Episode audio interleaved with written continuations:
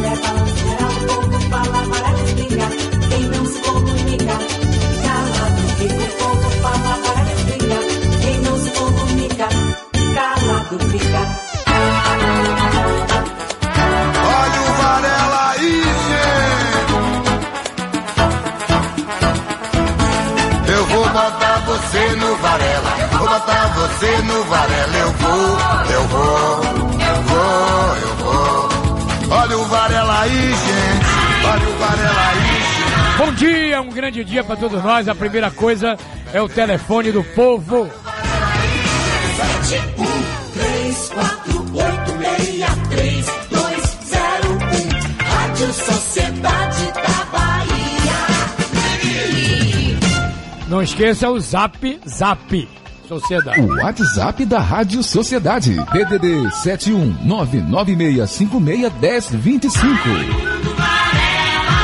Bom, vamos começar com essa polêmica nacional. Calil, bom dia. Bom dia, Varela. Bom dia aos amigos. Question- Questionado sobre a fala do Bolsonaro, o governador Rui Costa disse ontem o seguinte: que o presidente quer é, o sacrifício dos estados, e ele disse uma coisa que está aqui nos jornais.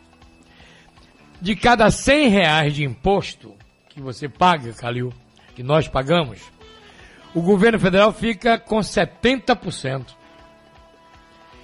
E aos estados e município cabe apenas 30%. E aí ele deixa uma pergunta no ar. Quem você acha que deve abrir mão da receita? Governo federal ou estadual? Federal. Pois é.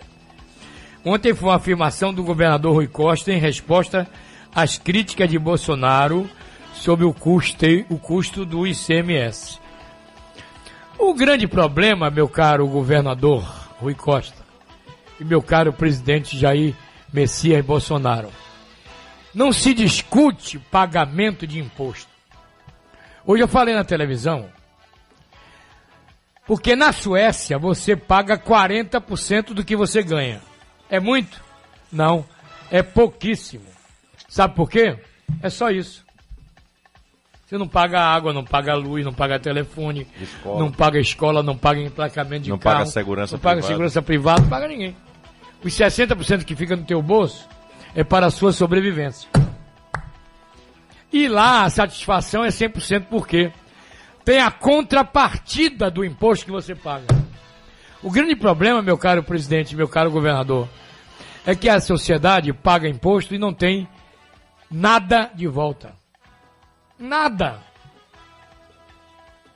Você não tem segurança, não tem boa escola pública, você não tem boa saúde, sem dinheiro, não tem nada.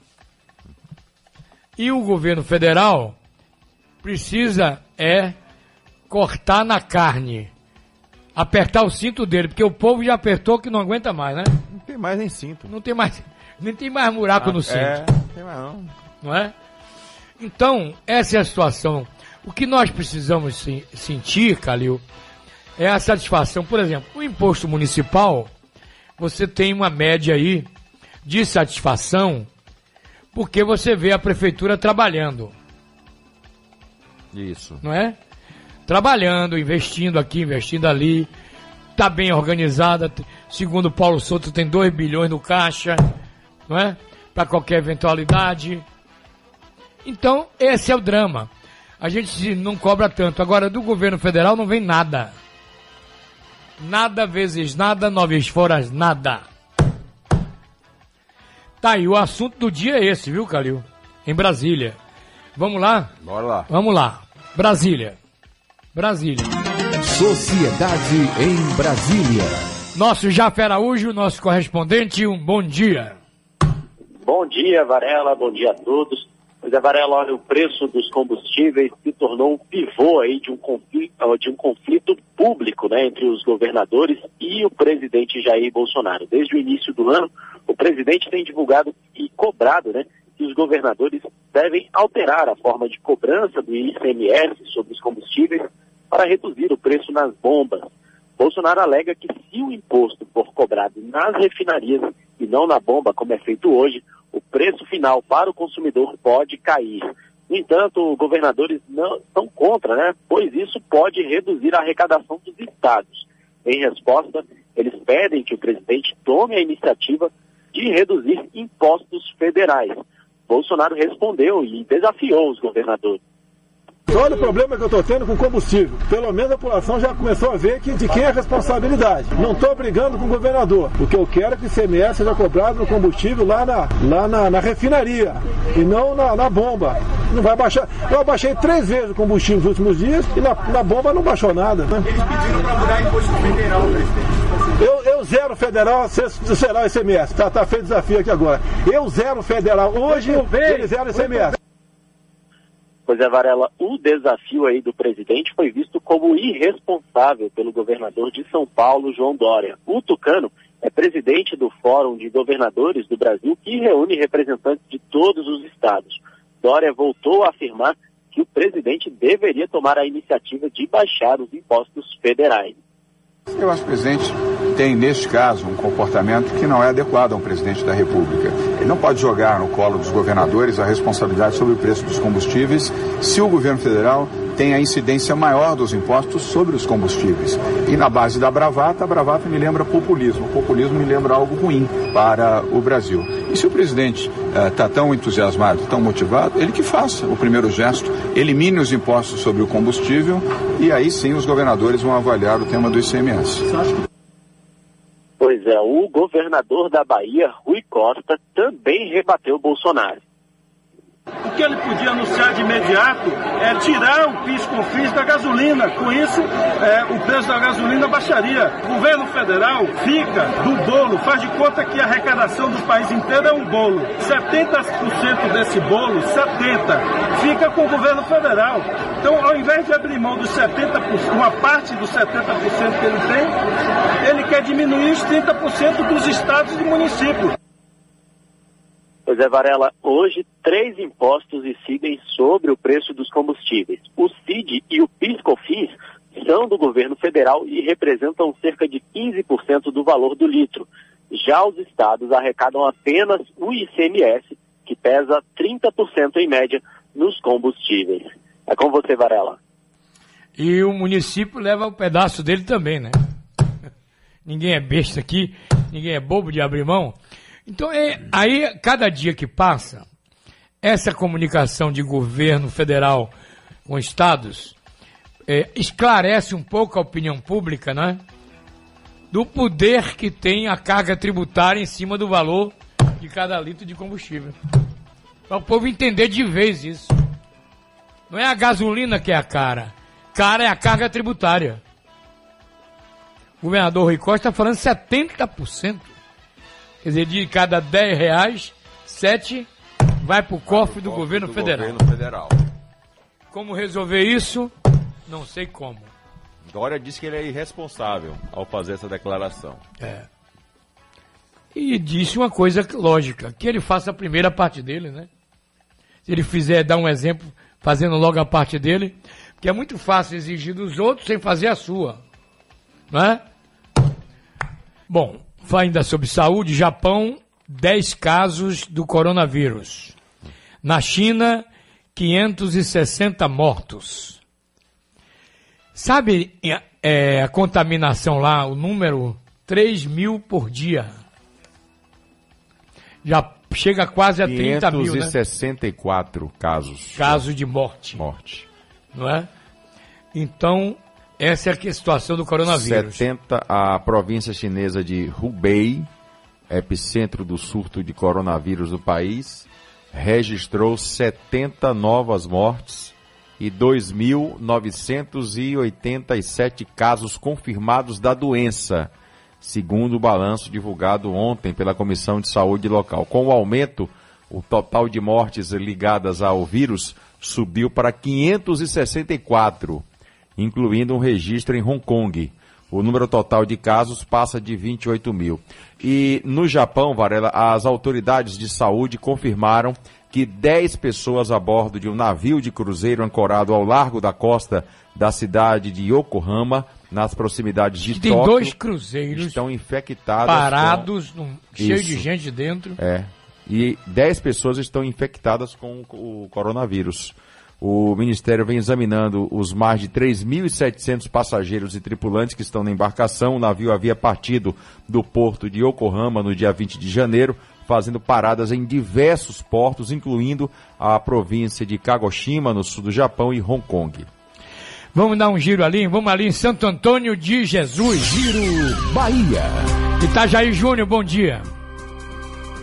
Muito bom dia, Varela, e ouvintes internautas que acompanham o jornalismo da Sociedade da Bahia. Um abraço, Calil. Olha, a notícia é da cidade de Cachoeira, aqui no Recôncavo Baiano. O Grupo Votorantim Energia, por meio de uma nota, desmentiu esta semana uma notícia falsa que circula nas redes sociais, onde propagava problemas estruturantes na barragem de Pedra do Cavalo, em Cachoeira. De acordo com a empresa, a notícia trata-se de uma fake news com o objetivo de amedrontar a população das cidades no entorno da barragem. Diz a nota o seguinte: a Votorantim Energia afirma que suas barragens são seguras e possui uma equipe interna para fiscalizá-las e monitorá-las constantemente. A barragem da Pedra do Cavalo é do tipo enrocamento e a forma como a usina foi projetada faz com que sua estrutura continue sendo uma das mais seguras da engenharia moderna. São as informações aqui direto do Recôncavo, hoje com tempo parcialmente nublado, céu encoberto, temperatura na casa dos 23 graus. Itajaí Júnior para o jornalismo da Sociedade da Bahia. Giro Bahia. Oferecimento: Governo do Estado. Bahia, aqui é trabalho. Bom, a mãe de jovem agredido por PM lá no em Paripe está processando o Estado por lesão e injúria racial. E aí vai caber indenização, viu, amigo? O pedido de desculpa é muito bonitinho, tá desculpado. É, a frase dela me chamou a atenção. Eu perdoo, eu perdoo a ação da PM, mas eu não perdoo o Estado. O advogado dela é doutor Brasilino Gomes, representante da é, lesão corporal e injúria racial. E você não sabe da última. Qual foi? Descobriram quem filmou. É, mas a- o comandante da PM está dando a palavra de que vai dar segurança a ele também. Mas ele não acredita. Não é não acredita na palavra do comandante. O comandante é um homem muito sério. Ele não acredita que essa segurança vá funcionar. Vai, vai botar um policial na porta dele ali? Não vai. Dia e noite, não tem Não como. vai. Bom, nós vamos falar também do assunto importante, porque, Calil, você. Os partidos são obrigados a colocar 30% das, das candidaturas de mulheres. Não é isso? Isso, isso. Só que na, quando você vai na Câmara Municipal, não tem 30% de vereadores. Quando você vai na Assembleia Legislativa, não tem 30% dos deputados. Por que essa defasagem? É, boa pergunta. Você vai na Câmara Federal, a mesma coisa. No Senado é a mesma coisa. Não é? Por falar em Senado, o Senado americano tornou inocente o seu Trump. Acabou essa história do Aliás, ontem, impeachment ontem foi um, do Trump. foram cenas de, de- É. Eu não disse aqui, ele tem maioria no Senado, amigo. Não vai caçar zoa nenhuma. uma falta, mas foi uma falta de educação dos dois lados ontem, É. né? Aqui pediu impeachment, rasgou o discurso. ele, ela deu a mão para ele, ele não, ele não estendeu. É uma confusão. O bicho é brabo, meu irmão. Bom, o assunto é a mulher na política, não. A mulher no legislativo e no executivo. Morreu Kirk Douglas, 103 anos. Pai de, pai de Michael Douglas, né? É. De, é, O pai de foi o campeão de, de filmes de cowboy. cowboy. Filme- A Montanha dos Sete Abutres, lembra? Esparta. É. Bom, Glória feita de sangue. Hoje estamos aqui. Pronto, tá bom, de homenagem, tá bom? A Sheila Varela está aqui ao vivo. E por que que nós vamos falar sobre é, o percentual da Calil das mulheres na vida política, Importante. não é? Incentivar, né? É, Sheila Varela é bacharel em turismo e em relações públicas e dirige o site Varela Notícia, ela é diretora lá. E ela está se colocando aí, inclusive numa vaga, numa, numa- numa- como pré-candidata em Itaparica. Mas o assunto aqui é mais abrangente. Por exemplo, eu vejo que 30% dos partidos candidatas mulheres, não é isso? É. Mas nas cadeiras não tem, você não vê em nenhum legislativo. Na prática, Na prática. Então seria de cada 100 deputados federais, 30 mulheres. Não temos isso. Os estaduais também. Não temos também nas câmaras de vereadores. Então, a, a mulher está muito ausente da vida política. Bom dia, Sheila. Um ótimo dia, bom dia Varela, bom dia Calil. Bom dia, Sheila. Bom dia, meu filho Zezinho da Ribeira e todos os ouvintes da Rádio Sociedade da Bahia, a rádio de maior audiência em toda a Bahia. Isso mesmo, Varela. É, no- a nossa conversa hoje, o nosso bate-papo, é em decorrência da participação da mulher na política. E a gente sabe que, a partir de 2009, a legislação obriga aos partidos essa cota de 30%.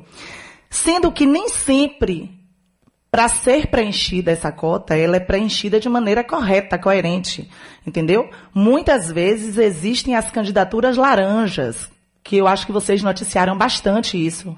Não é isso, Calil? Vocês noticiaram. Então, o que acontece? Tanto é, essa candidatura laranja quanto o registro de candidaturas sem autorização são fraudes eleitorais. Entendeu? E existe penalização para isso.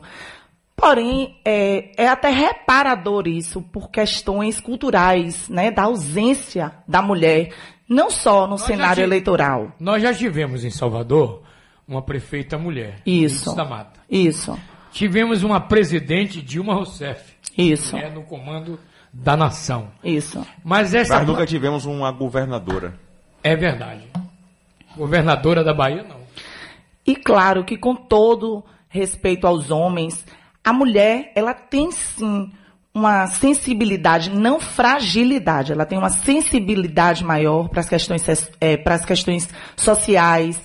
Ela tem como. eh, Mulher se vira nos 30, né? Cuida da casa, cuida do marido, cuida do trabalho, cuida dos amigos. E eu acho que isso é importante, esse tentáculo eh, que nós temos para conseguir resolver os problemas, principalmente os problemas sociais. E na conjuntura atual, Varela e Sheila, é, cientificamente está comprovado também um outro dado de que a mulher, além de todos esses predicados que a Sheila acabou de falar aí, na vida política ela não se corrompe. Aliás, Tanto verdade. quanto o homem. Verdade, verdade. aliás, eu perguntei, vou até revelar essa conversa com o finado Antônio Carlos Magalhães, o velho. Eu por que, que você tá o senhor está botando tanta mulher como delegada?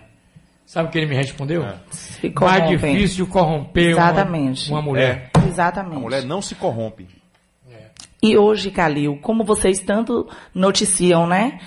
É, crimes, ausência, infelizmente, da mulher na sua família, porque hoje tem que estar no mercado de trabalho. Hoje ela tem É. que levar sustento também para essa família. Então é E a, e a importante. família perde a referência às vezes. Perde a referência. Então, eu acredito muito na mulher, no, no espaço que ela tem que ocupar, não só na sociedade, como também na política.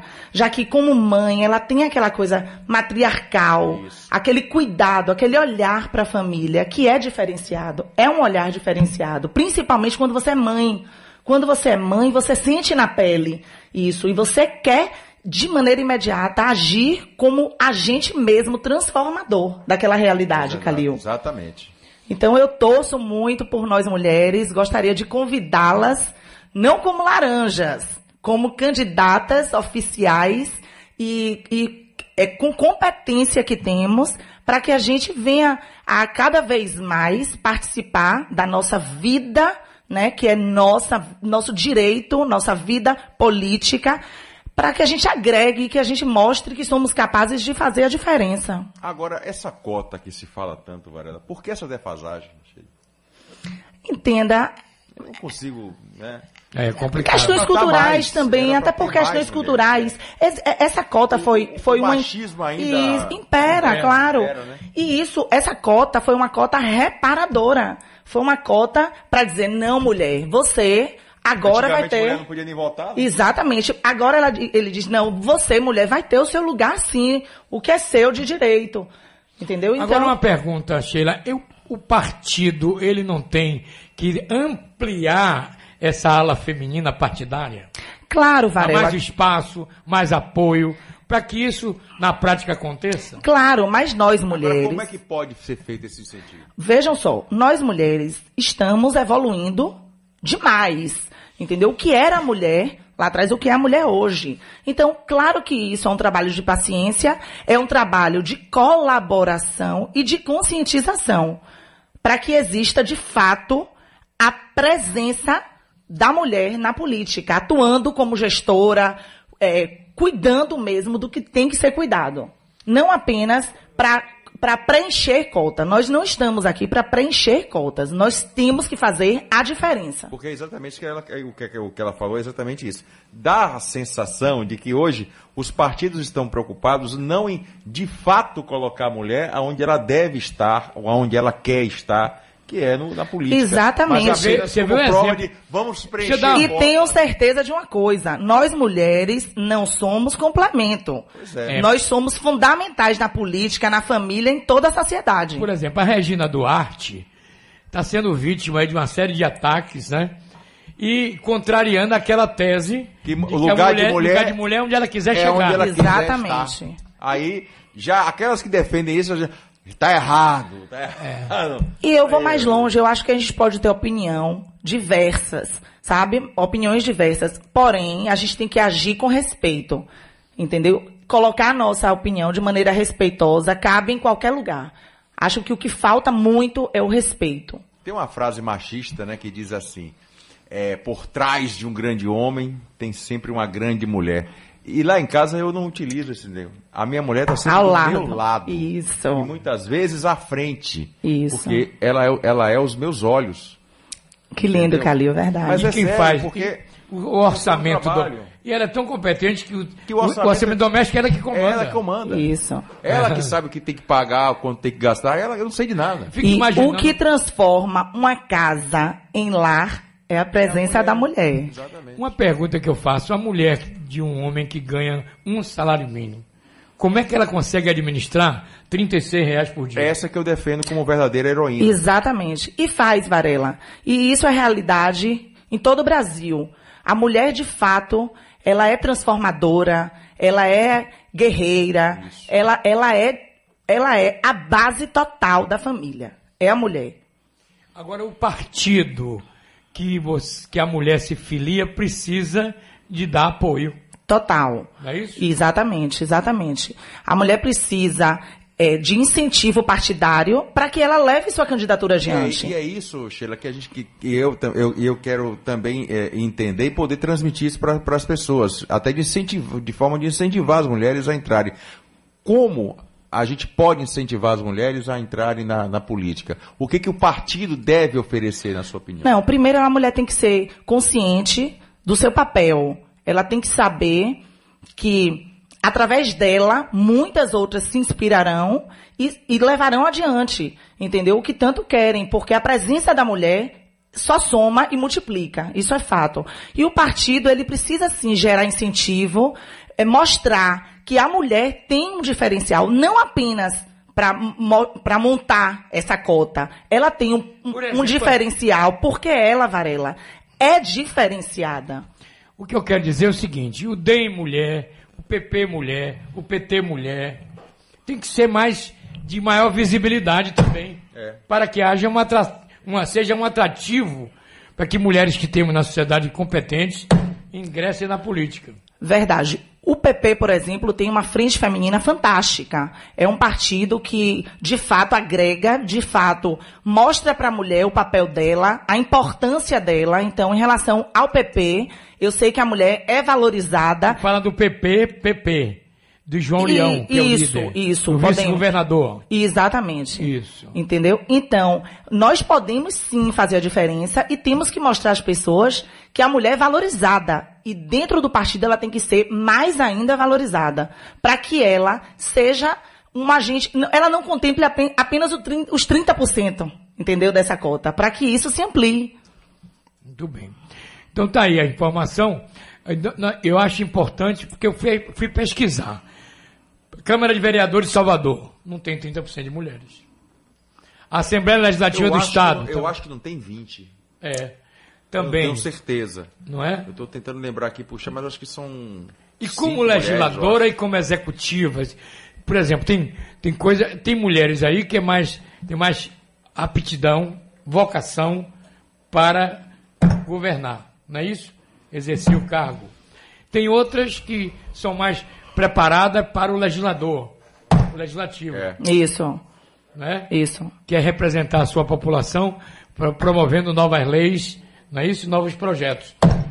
Por exemplo, o ACM Neto, ele me disse o seguinte, que ele, quando assumiu a Prefeitura de Salvador, toda a experiência que ele tinha era como deputado federal, que é o legislador. Uhum. E para ele foi tudo muito novo ser executivo montar a equipe para governar Salvador. E até agora está tá bem, não é? é? cada um nas suas aptidões, né? Isso. O avô dele era muito mais executivo do que legislador. O Assêmio velho.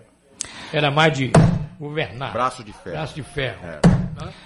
Enfim, as mulheres estão sendo convidadas aqui para se filiarem. Exatamente. Participar da vida política. Como e como bem frisou Sheila, é, não para serem laranjas, é. como a gente já viu aí casos do próprio... Tão pouco, exatamente, tão pouco complemento. Mas para serem mulheres de fibra e mulheres da política de fato, Isso. para concorrerem a cargos, a cargos tanto no executivo quanto no legislativo. Vamos para frente. Eu, como mulher progressista, estou muito feliz aqui essa manhã. Quero dizer a vocês que Itaparica, a Rádio Sociedade é sucesso. Audiência máxima. Quero mandar um beijo para toda Itaparica. Um beijo de Varela e de Calil também. Também, claro. Itaparica, eu sou apaixonado pelo camarão na moranga de lá. Eita delícia, é tanta coisa gostosa, tanta beleza. Mas quero agradecer aqui também a vocês, a Rádio Sociedade da Bahia, mandar um beijo para todos os nossos ouvintes e dizer que semana que vem estarei aqui novamente numa participação. Pronto. Valeu. Ótimo tá, tá, dia. Tá, tá bom, valeu. Conversar agora, Calil, com Nelson Leal, presidente da Assembleia Legislativa da Bahia. Presidente, bom dia. Bom dia, Varela. Satisfação Você nasceu aonde, Nelson? Eu nasci aqui em Salvador, mas sou filho de Coração de Livramento, porque é, tinha poucos recursos ainda na cidade e eu nasci prematuro. Meu pai médico resolveu me trazer para que minha mãe para aqui para Salvador para não ocorrer nenhuma intercorrência no parto. Mas sou livramentense, livramentense. com muito orgulho. E soteropolitano também. É... Mas, presidente, primeiro eu queria falar sobre uma crítica que nós fizemos porque assim, não é sua gestão. Então, a pergunta que eu faço é o seguinte: como é que tem um orçamento na Assembleia de 750 milhões e todo ano vocês têm que pedir suplementação, suplementação. ao governo do Estado? Assim como o Legislativo, como o Judiciário também pede. Não é? Varela. Como, como conviver, conviver com o que, com o que tem? Tá. Deixa eu te explicar. O orçamento do, do ano passado, 2019, é, foi de 623 milhões. 623 milhões. O valor gasto em 2018 foi 713. Hum. Então você entra com um déficit, João, muito grande. Imagina, a gente entra com um déficit de quase 100 milhões. Então, tem um aumento, o crescimento... Ele já começa o exercício, está devendo. Com, devendo. Negativo. É, é, negativo. Por exemplo, nós, esse ano, fizemos uma série de, de, é, de cortes, né, de ajustes, conseguimos economizar quase 80 milhões de reais, mas o nosso orçamento, que é colocado, por exemplo, para esse ano, que é 708, é menor do que os 733 que foram gastos no ano passado. Então, o, a peça orçamentária é que é deficitária. Mesmo a gente enxugando, a gente acaba não conseguindo fechar é sem a conta sem suplementação. Presidente, me permita, bom dia. É, bom dia. Por que, que não se corta na carne? Por que, que eu estou perguntando isso? Uma vez entrevistamos aqui o Robson Almeida, deputado Robson Almeida, e eu perguntei quantos é, assessores cada deputado tem direito. Acho que são 25? 26. 26. 26. 26. E eu perguntei, quantos o senhor utiliza? 26. O Paulo Câmara teve aqui também, não foi, Varela? Foi. Quanto, quanto o senhor utiliza? 15. Por que, que, não, por que, que não se faz um, um, uma fórmula de se diminuir essa quantidade? É necessário ter 26 assessores? O que pesa mais é pessoal, é isso? É o pessoal. É né? pessoal. Né? A, a casa, a legis... as casas legislativas são casas de RH. Mas veja só, a nível de presidência, nós conseguimos, é, no ano passado, diminuir muito. Nós colocamos para fora 260 pessoas. É, o que a gente podia ter feito a nível de, de administração da casa, o que, que a gente podia cortar, cortamos. Agora, veja só, tem a peculiaridade de cada parlamentar. Por exemplo, tem parlamentares que têm base mais consolidada dentro de Salvador. Quando você tem a base mais consolidada aqui, você precisa de um número menor de assessores, porque você só precisa atender Salvador e região metropolitana. Quando você é muito espalhado, você tem que ter é, escritórios também funcionando na cidade do interior. Porque como é que você vai fazer para assistir seu eleitor só daqui? Por exemplo, o cara que é do Oeste tem que ter um, um- um- ponto de apoio na cidade de Barreiras, por lá. exemplo, que é- daqui lá são 10, 11 horas. Para a pessoa vir é muito difícil. Então, depende muito, essa quantidade de pessoal depende muito de como é seu voto. Se ele for espalhado, você precisa ter um número maior de assessores. Não tem como. É, presidente, nós tivemos a, a PEC 158 que o próprio Rui matou e criou a 159. E essa PEC deu uma confusão retada, como diz na gíria. Confusão retada na Assembleia. É, o, por que, que o, o, o funcionalismo está assim? Com, com essa situação. Estão perdendo direitos conquistados, é isso? Explica para a população. Varela, olha só. Quando um filho nosso está doente, a gente tem que levar ele para o hospital. Claro. E muitas vezes, menininho pequeno, a menininha pequena, vai ter que tomar injeção. Chora, dói, mas aquele remédio está sendo dado para que ele tenha a sua saúde A vida. né, plena de volta. É o caso da Previdência. Aqui no estado da Bahia, no ano de 2019, por exemplo, o estado aportou para eh, cobrir o rombo da Previdência 4,3 bilhões. Pô, meu. 4,3 bilhões. Esse ano, Varela, 5 bi. Nossa. 5 bi. Agora você imagina 5 bi. Como amortizar isso? Aí entrou a PEC. A PEC aqui foi até mais branda do que a, a nacional. Mas é uma adequação à PEC que foi votada da Previdência lá no, lá no Congresso Nacional. Então, não tinha outra solução. A, a PEC não resolve o, o rombo da Previdência. Ela atenua. Isso quer dizer. Mas a longo prazo, sim. A longo prazo, sim, mas a curto prazo você vai atenuando. Por exemplo, não vai aumentar esse ano, continuará em 4,3. E com o passar do tempo, obviamente, isso vai se adequando, lá daqui a 15, 20 anos, ele vai equacionando. E o mais importante da PEC é que ela garante saúde financeira para, no futuro, o Estado garantir o salário dos servidores. Porque na crescente que ia, daqui a um tempo você ia estar aposentado, mas está sem receber, como ia estar sem receber, como em vários estados aí do Brasil, nós estamos vendo folha atrasada. A pergunta que eu faço, do Leal, é o seguinte: o, eu me lembro Fernando José Guimarães Rocha, meu colega, saiu do comando do Balão Geral para a prefeitura. Ele me disse na época: o IPS está quebrado. O Instituto de Previdência de Salvador está quebrado. Então você veja, estou falando na década de 80 ainda, 86. O ano passado, a Previdência Social no Brasil tinha um rombo de 240 bi. Esse ano já tem, temos 360 bilhões, Bilhões. de rombo lá. E aí é uma preocupação nacional da classe trabalhadora, né? o amanhã dele, Com certeza. a aposentadoria dele. Então, o- o- qual é a saída para resolver tudo isso? Veja só, é, a saída foi justamente essas- esse novo regramento que está acontecendo, que aumenta aí a, a idade mínima para aposentadoria e mais outras, outras séries de, de, de intervenções que vão ajudar a diminuir esse impacto.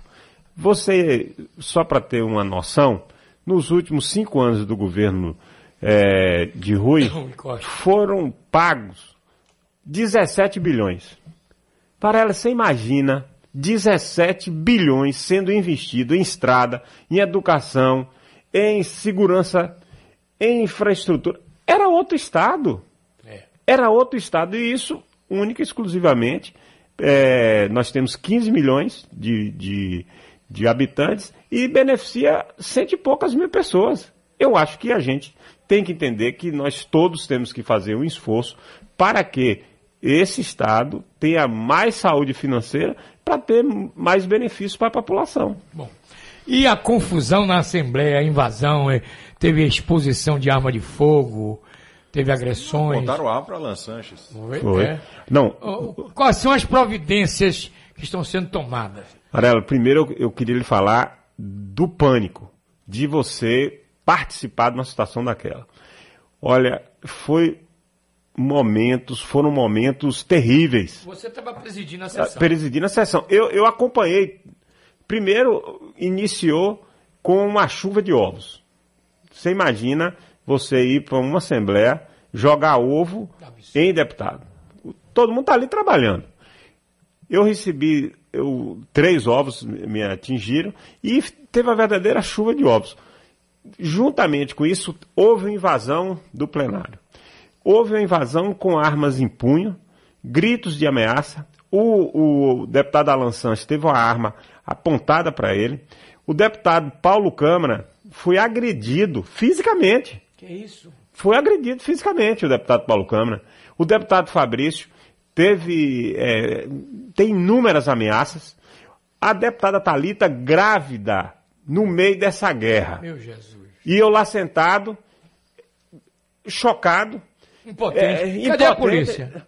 A polícia ainda demorou muito tempo, o contingente nosso é pequeno, o choque demorou muito tempo para chegar, uns 45 minutos, que teve condição de conter.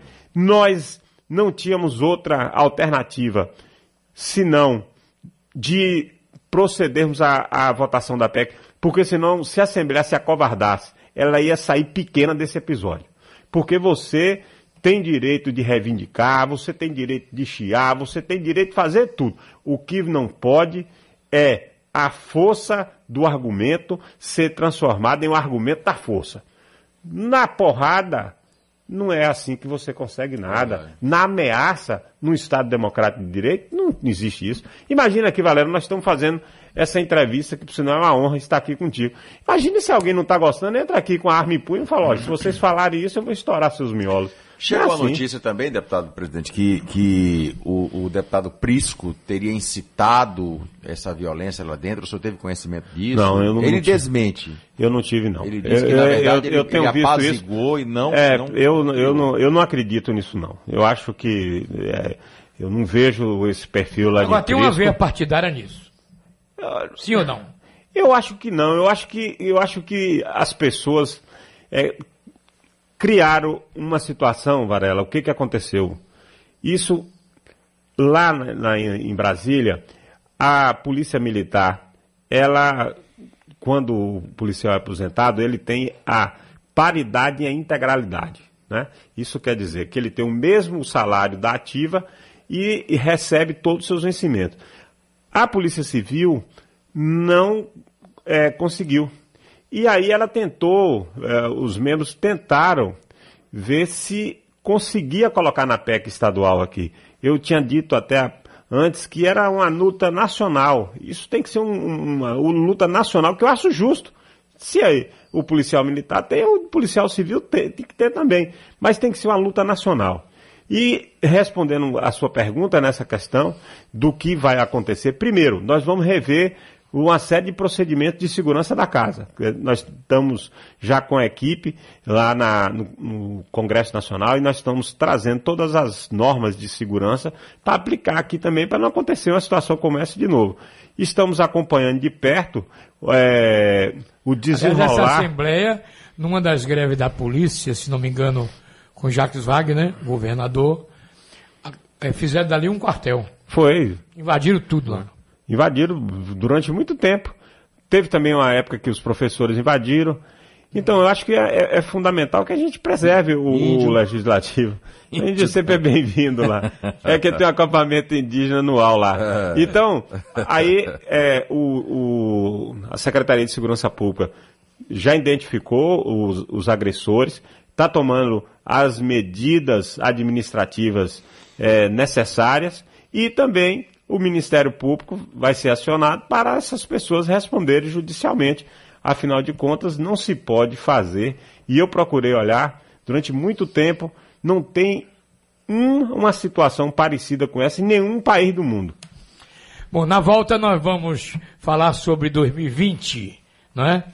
2020 na Assembleia Legislativa, expectativa para esse ano. E ano de eleição, né? De eleição. Ano de eleição. Aliás, vira e mexe tem uma eleição. A cada dois anos uma eleição. né? Presidente, o- os projetos para 2020. Pronto. Varela, nós tivemos uma felicidade muito grande. No ano passado foi um ano muito produtivo. Nós eh, conseguimos ter a maior produtividade da história da Assembleia. Votamos, você ter uma noção, 2.504 proposições. O que nós queremos para esse ano é cada vez estar mais próximo da sociedade, levar os grandes temas que atingem e afligem os baianos para ser discutido na casa. E esse ano, apesar de ser um ano de eleições municipais, nós queremos que o ritmo que foi colocado nas comissões, no plenário, seja mantido. É essa a nossa principal meta para esse ano. Continuar eh, nos debruçando, eh, estudando e nos aprofundando nos projetos de lei, para que quando esses projetos já maturados chegarem no plenário, que a gente possa continuar votando, grande parte dele por acordo, porque quando você é debate, quando você aceita as sugestões de cada um dos parlamentares, facilita. Facilita muito os acordos e muitos projetos do ano passado nós votamos por unanimidade. Enfim, eu espero muito que a gente possa permanecer nesse ritmo acelerado que nós implantamos na casa e eu acho que esse ritmo não pode parar. É, Nelson, é, você que é deputado, e a gente precisa também é, estender um pouco essa conversa a nível nacional. Há pouco, mais cedo, eu estava dizendo aqui da insatisfação de se pagar imposto no Brasil. E sem ter eh, o retorno, né? É, porque a, a contrapartida. ah, por exemplo, Salvador, você percebe através de pesquisa que o povo está mais satisfeito, porque está vendo a- as obras acontecendo na cidade, aqui e ali, né? os eventos. Mas a nível nacional, que, que segundo o governador disse ontem, que fica com 70% do bolo tributário. É isso aí. E qual é a contrapartida disso? Não, nós temos tido uma posição muito crítica a respeito do Pacto Federativo. Desde o dia que eu, que eu, assumi. 30 anos vindo falar esse nome. É. Pacto Federativo. Mas tem que mudar. O bolo que nós arrecadamos precisa ser melhor distribuído para estados e municípios. Porque está falando de 30 anos, não é isso? Tem 30 anos que os governadores e os prefeitos estão com a cuia na mão. Porque concentra tudo no governo federal. O governo federal acaba não repassando a esse, esse dinheiro de forma, na minha, eh, no meu entendimento correto, e aí fica com essa dificuldade eh, já de décadas. O então nós precisamos o- repartir, o repartir melhor. do bolo não é justo? Eu não acho justo. Eu acho que a gente tem que fortalecer principalmente os estados e municípios. Todo mundo mora no município. Ninguém mora no município. estado, ninguém É. mora no, no- no- no- na União. A gente mora no município. A gente precisa ter mais serviço. Então, eu acho que é, nós temos que fazer uma campanha muito grande para ter uma rearrumação. E o, o- o ministro é, da Economia tinha é, já sinalizado que isso poderia acontecer.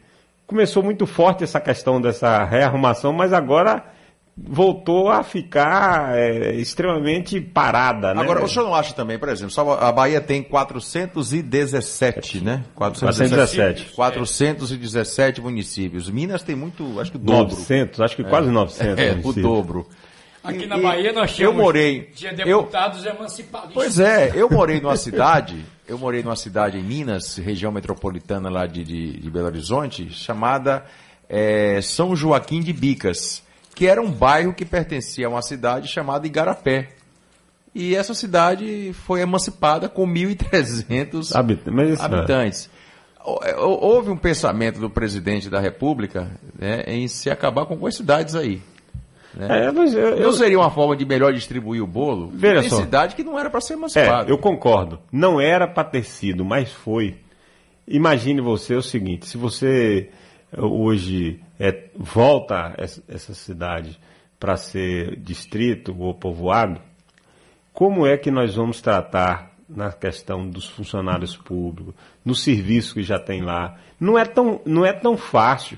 Né? O errado foi ter emancipado cidade, tem uma, acho que a menor tem- não tem mil habitantes. Pois é. Se você analisar, Varela, que você tem que ter escola, você tem que ter prefeito, vice-prefeito, vereadores. Todo mundo da, da, da cidade tem algum vínculo com a prefeitura. De 800 pessoas é obrigado a ter.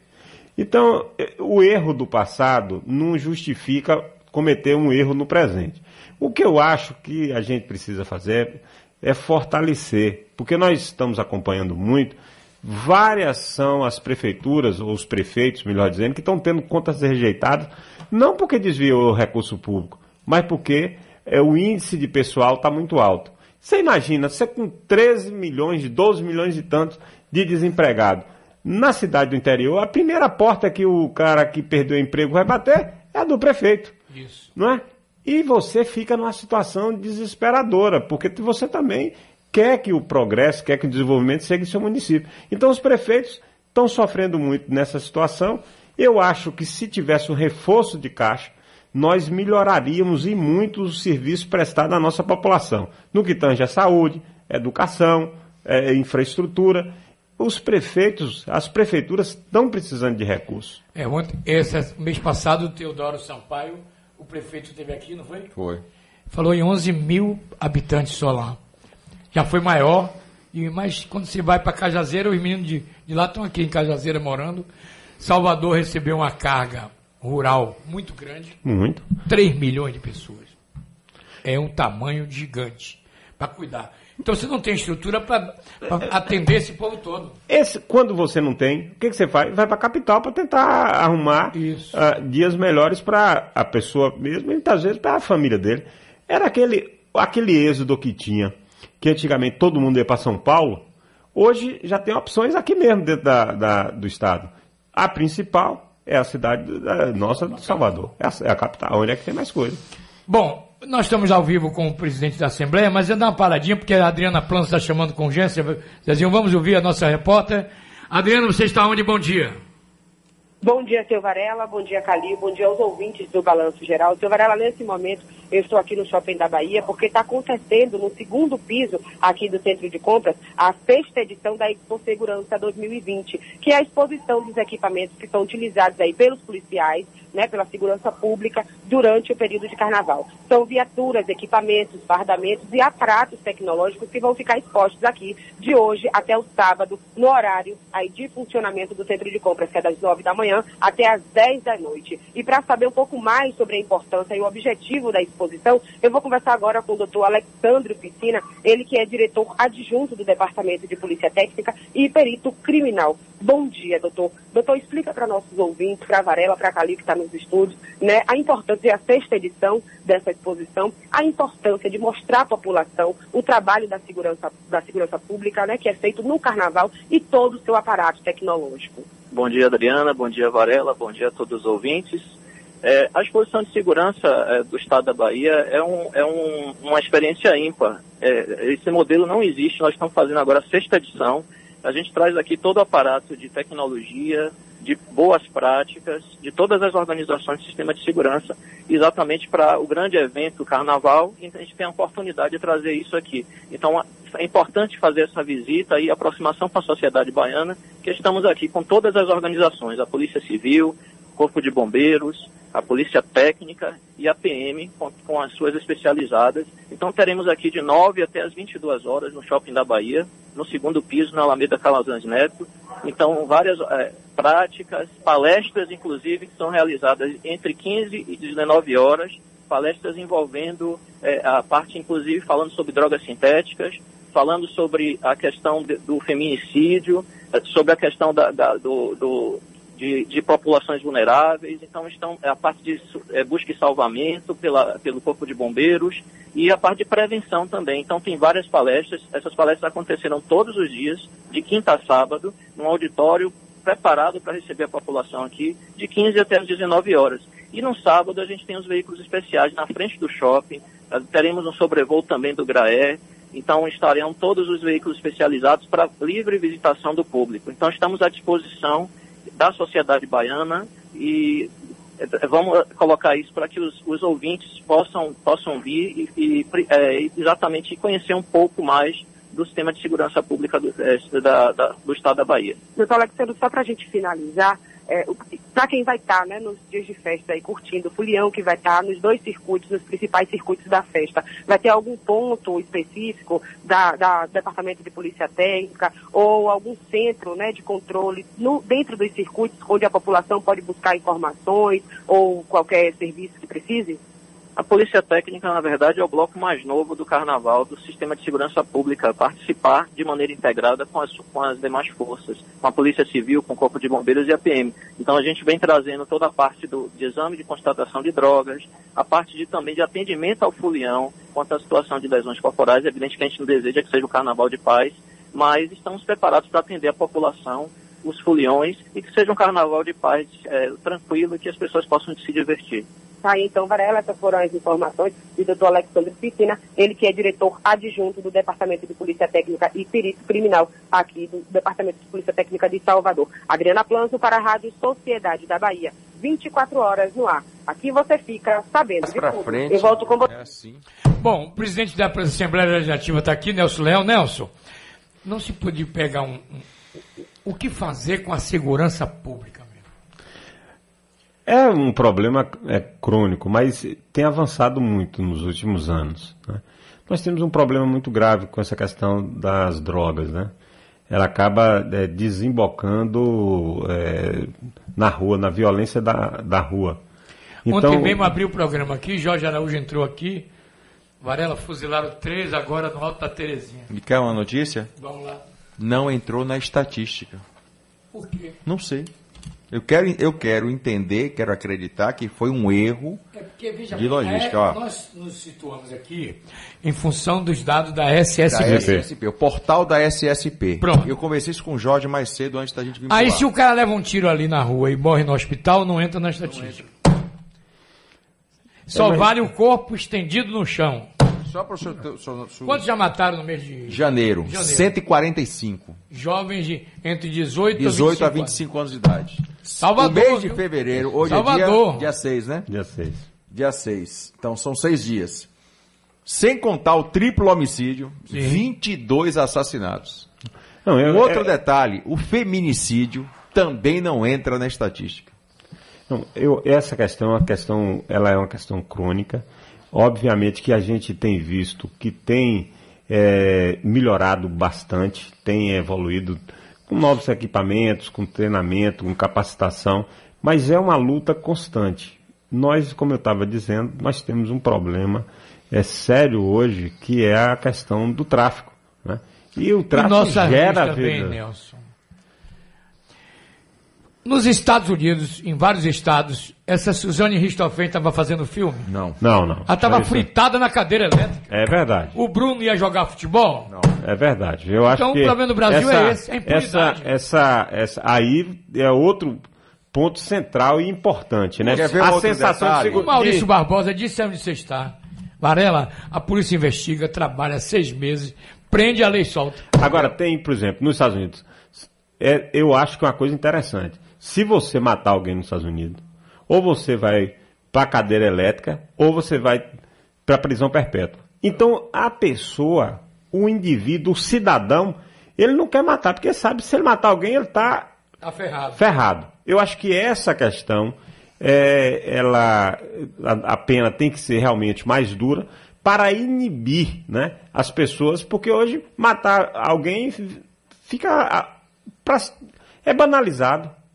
Né? Ontem eu peguei É, o controle acho- remoto, não hoje, né? Que eu cheguei do futebol, estava trabalhando ontem, e aí eu peguei o canal de televisão, o controle remoto, e comecei a passear nos canais. E parei na TV Senado, porque estava tendo uma discussão justamente sobre isso.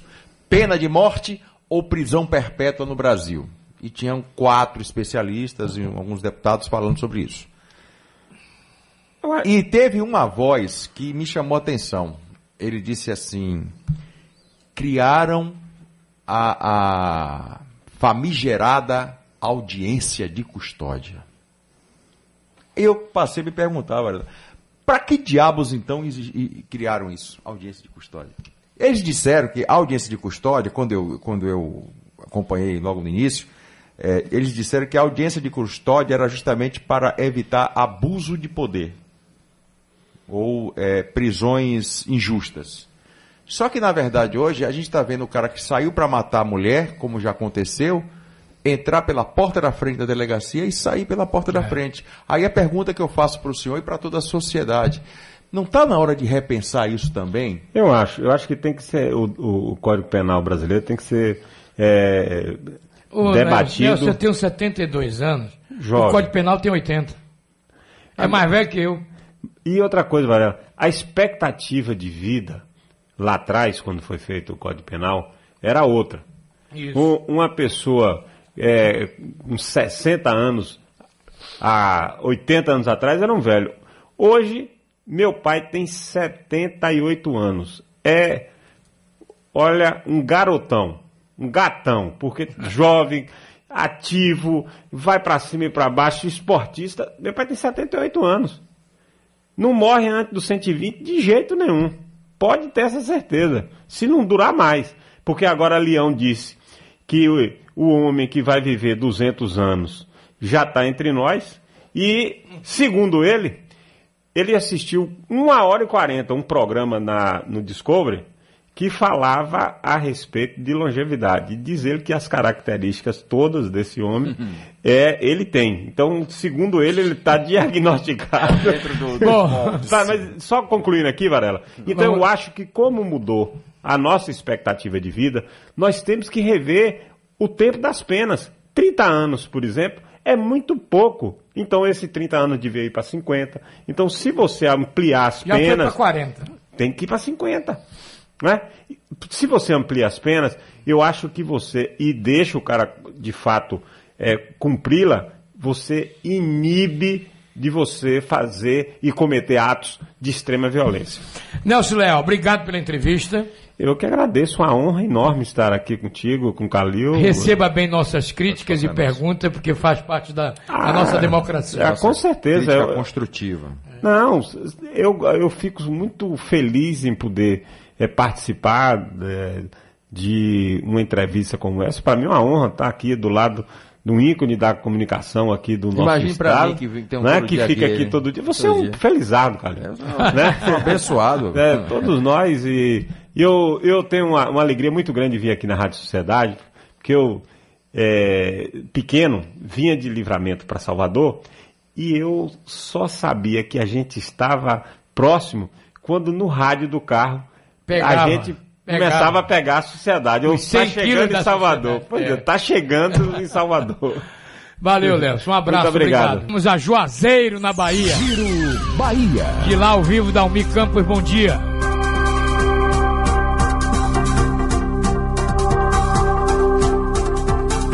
Nada. Então vamos à Feira de Santana, né? Feira de Santana. Bahia. Elcimar Pondé, ao vivo, bom dia. Um grande abraço para você, Varela. Muito bom dia. Bom dia para quem nos ouve aqui na Rádio Sociedade da Bahia, em Feira de Santana. Tempo parcialmente nublado. Temos agora 26 graus. Varela, o prefeito Colbert Filho deu posse a 58 guardas municipais aprovados em concurso público realizado em 2018. Após serem submetidos a provas objetiva e mental, exame toxicológico e curso de formação. Do total de vagas previstas no edital, 22 foram para ampla concorrência, 3 destinadas para pessoas com deficiência, 10 para afrodescendentes e indígenas e 15 para oriundos de escola pública. As nomeações têm efeito imediato com lotação na Secretaria de Prevenção à Violência. O prefeito anunciou que pretende criar um grupo de elite na Guarda Municipal para fazer o enfrentamento necessário no auxílio ao combate à violência no município. De Feira de Santana, Elcimar Pondé, correspondente a serviço da Rádio Sociedade da Bahia. Giro Bahia. Oferecimento: Governo do Estado. Bahia, aqui é trabalho. De olho no trânsito, Samara, cadê você? Sociedade no ar. O trânsito em tempo real. Oi, Varela, venho com notícias atualizadas sobre o trânsito. Sim, a CMD Trans sentido região da Rótula do Abacaxi ainda está bem congestionada nesta manhã, viu? Você, inclusive, já está observando essa retenção até mesmo da Avenida Paralela. Portanto, drible esse caminho não vale a pena ficar perdendo tempo, não. A Luiz Eduardo Magalhães vale a pena para você que quer chegar rapidinho no acesso norte. Já na Barros Reis, quem tem como destino a Avenida São Martim, só vai encontrar intensidade no trecho final da São Martim, com trânsito um pouquinho mais lento. Quem segue na Avenida Suburbana, sentido Largo da Calçada, a partir do bairro Plataforma também se encontra intensidade, não precisa desviar. Já conhece o Tena Lady Discreet Mini Plus, o absorvente para incontinência com abas da Tena que absorve duas vezes mais do que absorventes menstruais. Uma novidade Tena feita para sua total discrição. É com você, Varela. Saúde. Vamos lá, falar de cogumelo. Você que está com problema de saúde, você que está aí cansado, que não aguenta mais é, pisar no chão por causa das dores das articulações, das dores das juntas. O meu amigo Pedro Centocé já não sente mais essas dores. Um rapaz jovem de 25 anos que não conseguia botar o pé no chão, hoje está jogando bola, porque eu disse para ele, utiliza o cogumelo, vai no cogumelo, e o Pedrão tá lá jogando bola, fazendo cada golaço, graças ao cogumelo. O único no Brasil com a verdadeira geleia real, porque tem muita gente dizendo aí, é geleia real, e não é, farinha de amido de milho. Então toma cuidado, tá? Na hora, não confunda, não confunda gato com lebre, tá? 0800 718 8881 é o telefone da saúde para você que vai ligar agora, vai levar o cogumelo e de brinde, tem um brinde especial para você. O, o Vinícius já mandou avisar, tem brinde especial hoje, pagamento pro mês de maio. Cogumelo 0800 718 8881, seu Varela. Bom, o recado aqui é para os jogadores e treinador do. Aliás, já elegeram o, o bode expiatório, Roger. Sempre, sempre. Sobra pra quem? Roger, o treinador. Né? Vocês, hoje a pergunta é, só, é minha. Vocês não têm vergonha na cara, não? O time do Bahia, o time principal do Bahia, você cair fora da primeira rodada da Copa do Brasil diante do River do Piauí. É vergonhosa essa situação. Pedro Santos está chegando no seu rádio. Momento esportivo, sociedade, a rádio da Bahia. Pedro Bom dia, Varelão. Bom dia, Calil. Bom dia para você, amigo ouvinte da Rádio Sociedade, aqui com a gente no Balanço Geral, voltando oficialmente das férias para os estúdios da Rádio Sociedade. Ontem voltei e já voltei, meu amigo, eliminando o Bahia da Copa do Brasil. Que retorno, viu? Vou te contar. E assim, Você quando o torcedor... mais ou menos na televisão, você me mostrou lá uma retrospectiva. Dos últimos quatro anos Fomos do Bahia, eliminados pelo América Mineiro. Aí é vergonhoso também. né? Sem dúvida alguma. É, Primeira fase. Paraná. Segunda fase. Agora Palmeiras tudo bem, não vamos reclamar. E quartas de final. Grêmio também. Quartas de final também. Pois é, o Grêmio nós ganhamos lá e perdemos aqui. E agora sair na primeira rodada diante do Rio. Eu vou Aí- fazer uma, uma Aí tem que dar uma pergunta. explicação. Eu fiz essa pergunta ontem e todo mundo ficou em cima do muro. Varela fez essa mesma pergunta hoje. Eu vou repassar para você. Se o Bahia perder domingo, é, Roger balança? Sábado.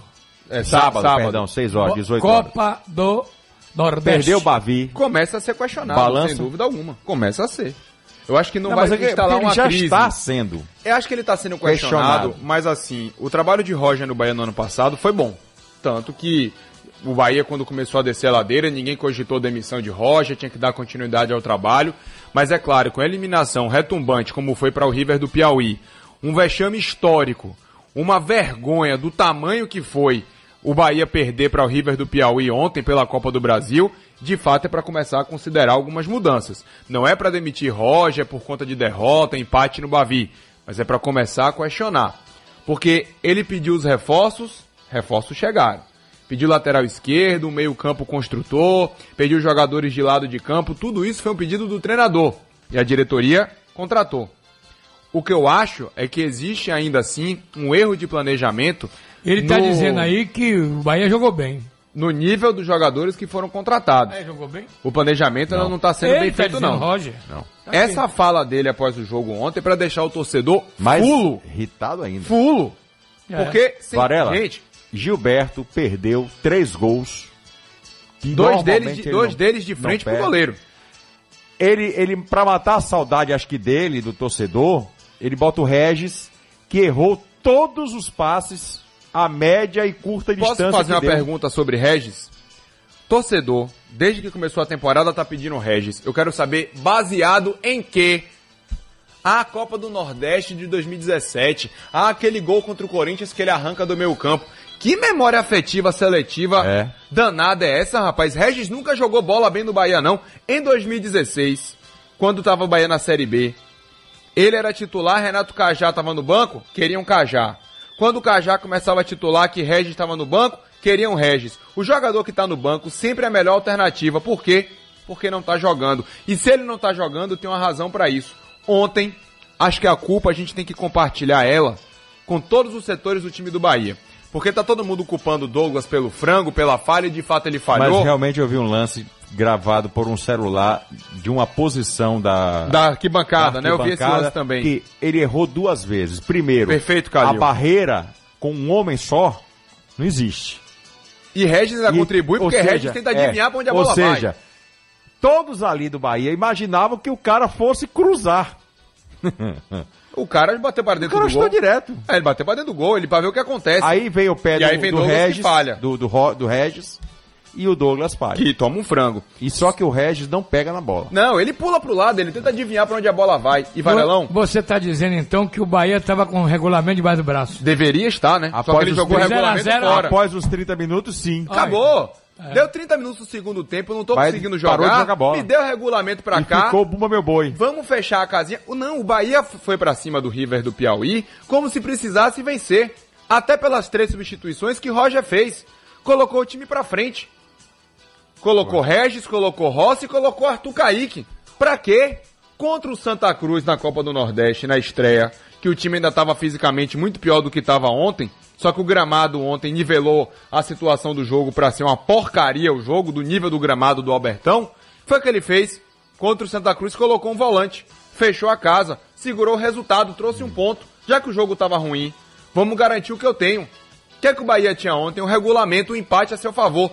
Nem isso o Bahia, que é um time mais experiente e melhor qualificado do que o River do Piauí, teve o discernimento. Nem o treinador, nem os jogadores em campo. Eu olhava pra beira do gramado e eu, eu via o, Re- o Roger fazendo assim.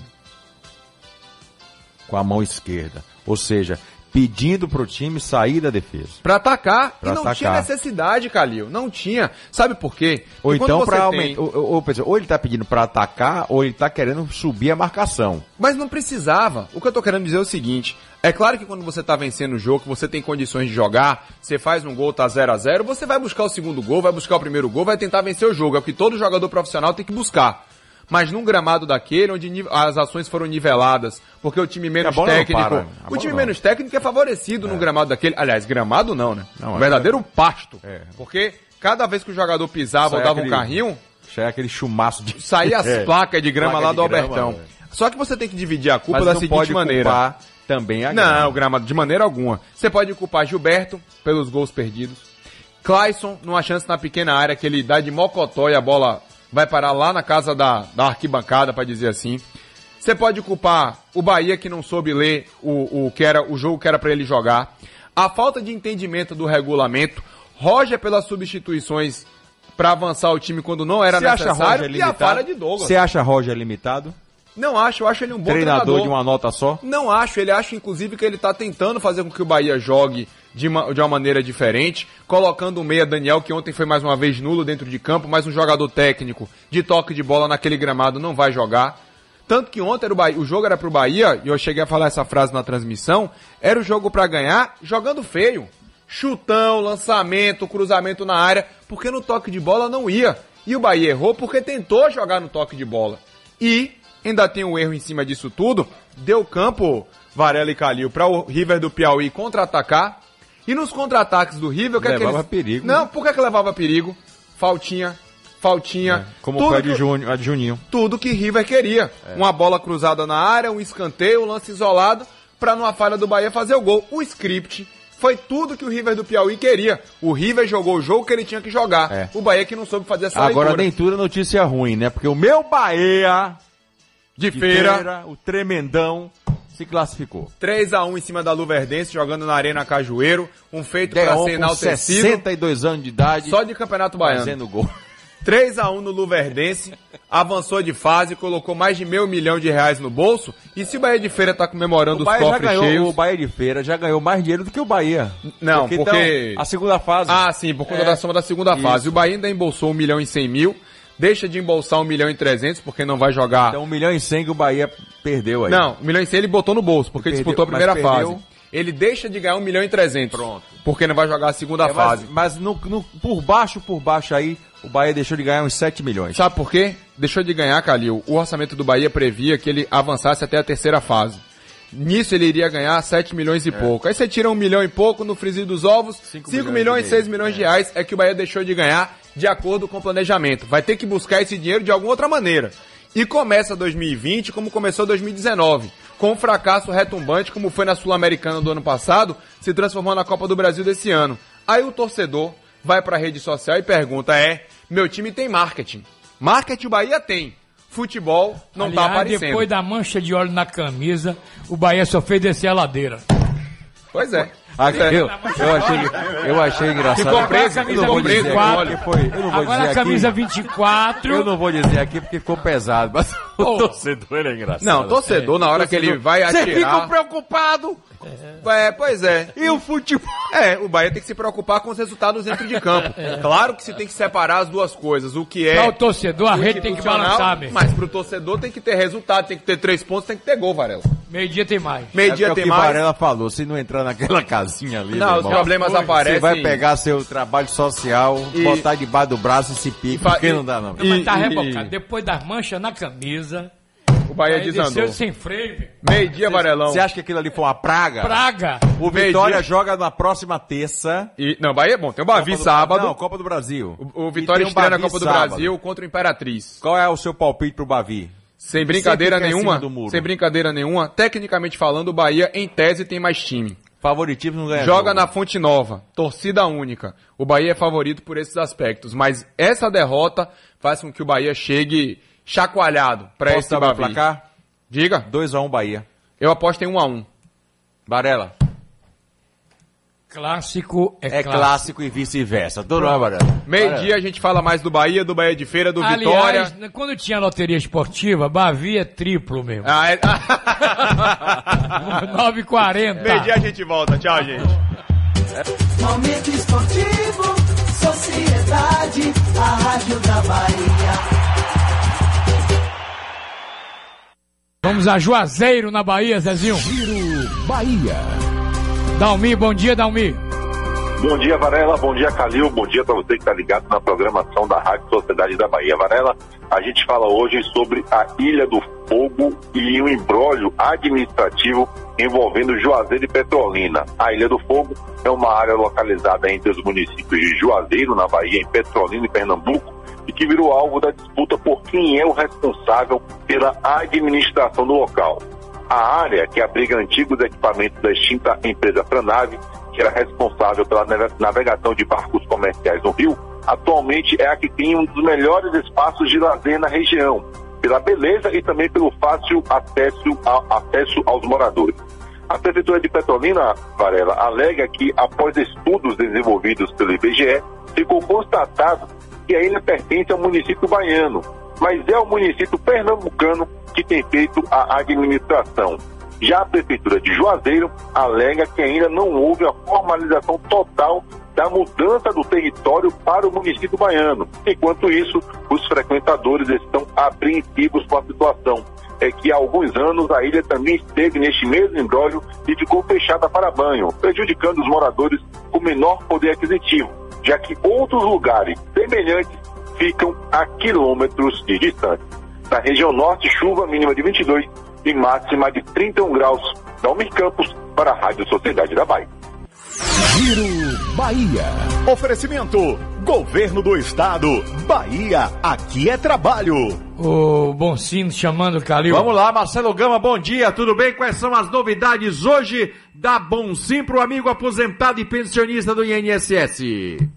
Alô, alô, grande Calil, bom dia, meu amigo. Bom dia a todos os amigos da Rádio Sociedade. Olha, Calil, a novidade é a melhor possível. Então, você que está nos ouvindo agora, você que é aposentado, você que é pensionista do INSS, você que é servidor do Estado, preste atenção.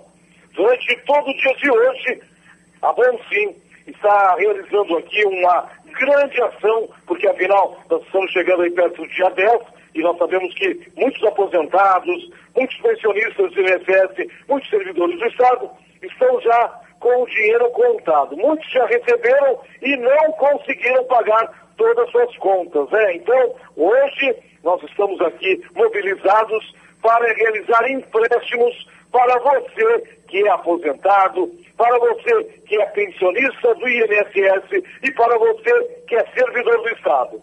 É, empréstimos com a menor taxa já praticada no mercado. Gente, é a menor taxa do mercado mesmo, hein? Se você mora aqui em Salvador, pode comparecer direto aqui na nossa loja, na Rua do Carro, número 21, no bairro Nazaré. Agora, se você mora em Feira de Santana, em Lauro de Freitas, em Itabuna, olha, se você mora em alguma cidade do nosso estado, é só ligar para o telefone que eu vou divulgar, porque você faz o empréstimo à distância. Olha que praticidade, hein? Empréstimo à distância. É só ligar agora, 0800 326 0958. E são valores os mais diversos, com a menor taxa do mercado. É isso mesmo, é a menor taxa do mercado. Então, vou repetir o telefone para você ligar. Liga hoje, liga agora.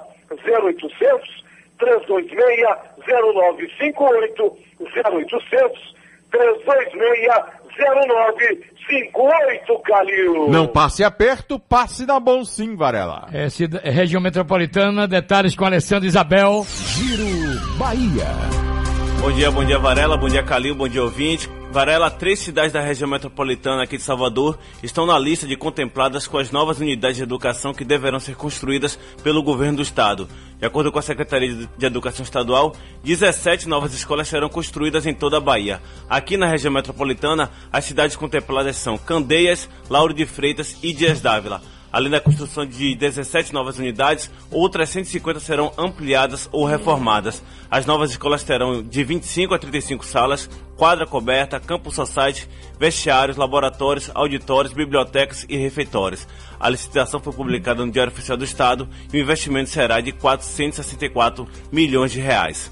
Alessandra Isabel, para o Giro Bahia. Giro Bahia. Oferecimento: Governo do Estado. Bahia, aqui é trabalho. Jorge Araújo chegando. Vamos abrir o baú, Jorge. Bom dia, Varelão, e a todos Calil ouvintes. Abre o baú do seu Varela, Zezilda Ribeira. O baú, do seu Varela. Lembraram de Os Marina aí, vamos ver. de Marina. Todos os tempos. Cadê Marina, rapaz?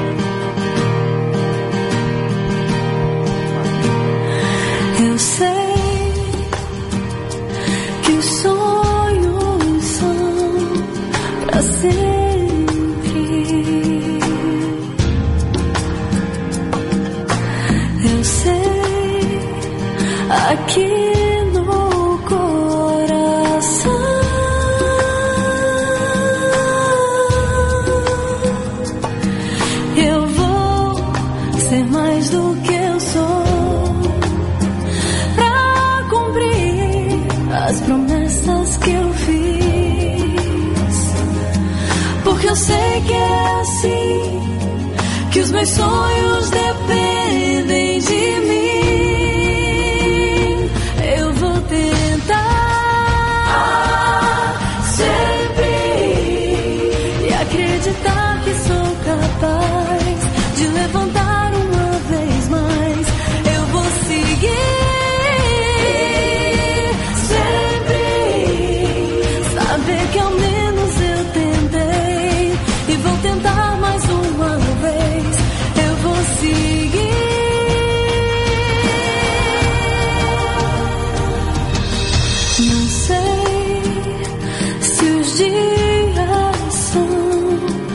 I'll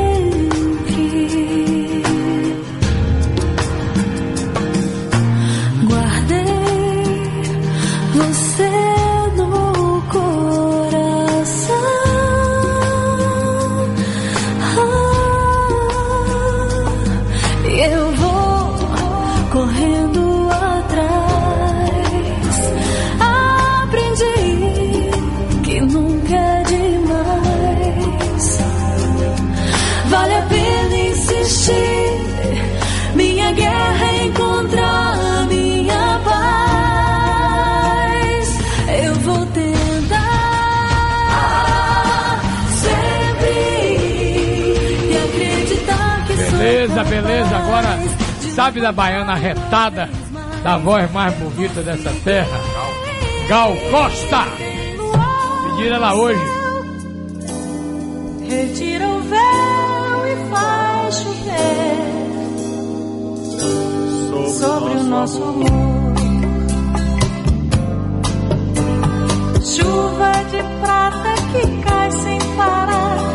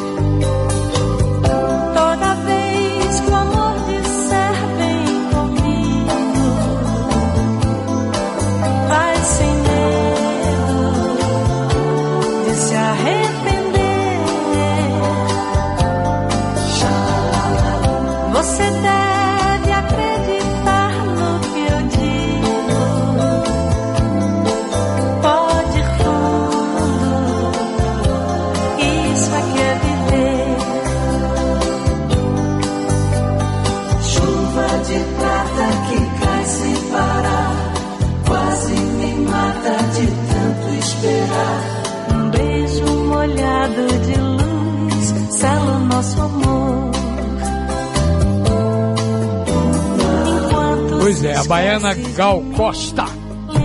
Agora Jorge Araújo, o Conexão tá chegando. Quais são as atrações de hoje? O Conexão Sociedade chega agora no seu rádio às 10 horas da manhã. Hoje, deputado federal Sargento Isidoro. Vai tá aqui, é? Vai, tá chegando aí para conversar com a gente, saber todos os detalhes e também outras notícias.